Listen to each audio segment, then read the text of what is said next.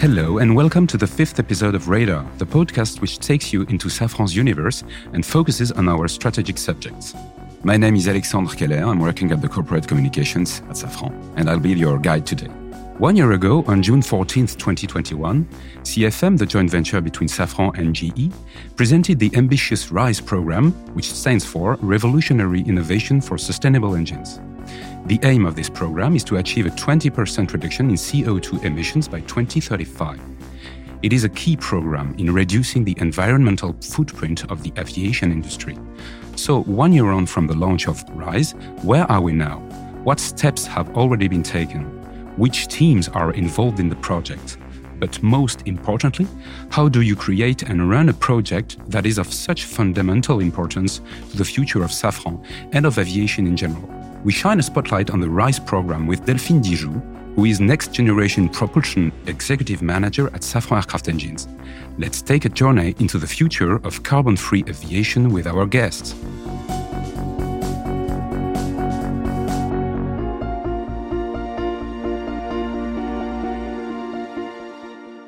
Hello, Delphine Dijoud. Hello. So you're the next generation propulsion executive manager for the CFM RISE program. This program, which was introduced to the general public one year ago, has a very ambitious goal.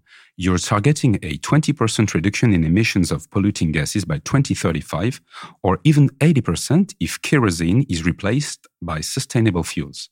This is the most ambitious improvement ever targeted by a program for civil aircraft engines. Delphine, can you remind us what are the key components of this technology program? What will this engine of the future look like? So, first thing, RISE is not only an engine, it's a combination of many technical components, such as open fan engines, meaning large diameter without nacelle, hybridization, sustainable fuel or hydrogen compatibility, lightweight materials, high temperature materials, and also more connected engines, for example. So, we are pioneers with this program of such magnitude.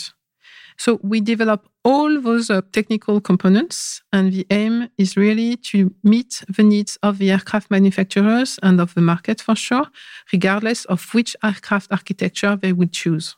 So, if we understand the goal is to create a general propulsion system that will deliver lower and better fuel consumption, especially with SAFs, which are the sustainable air fuels, which we talked about in our first episode of Radar. Am I correct? Yes, absolutely. This uh, new engine will be 100% compatible with SAF, but also with hydrogen. Liquid hydrogen presents technical constraints already presented in a previous podcast. That's why we are working with Airbus on a flight demo on that subject. In October 2021, which is not so long ago, some major commercial aviation players, including Safran, GE, CFM, and others, collectively committed to achieving carbon neutrality by 2050. We can say that RISE is a major part of this journey, isn't it? Absolutely. It's a major step on the decarbonation. Today, the open fan architecture, which is the most promising one in terms of CO2 saving, will bring more than 20% of uh, fuel consumption reduction. It's also a challenge because we need to move forward very quickly in terms of uh, technology demonstration with more disruptive technologies than what we did for CFM56 and LEAP.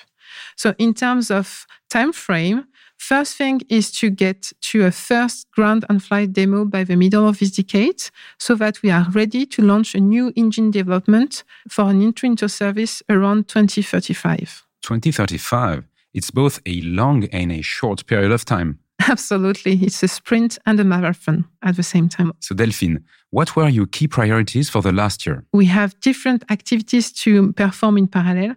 First thing is to discuss with our airframers, in particular on the integration of the engine to the aircraft, making sure that we take the full benefit of the architectures we develop and of the different technology bricks. Then we launch many test rigs in parallel so just an order of magnitude, we have more than 300 tests to perform in the next years.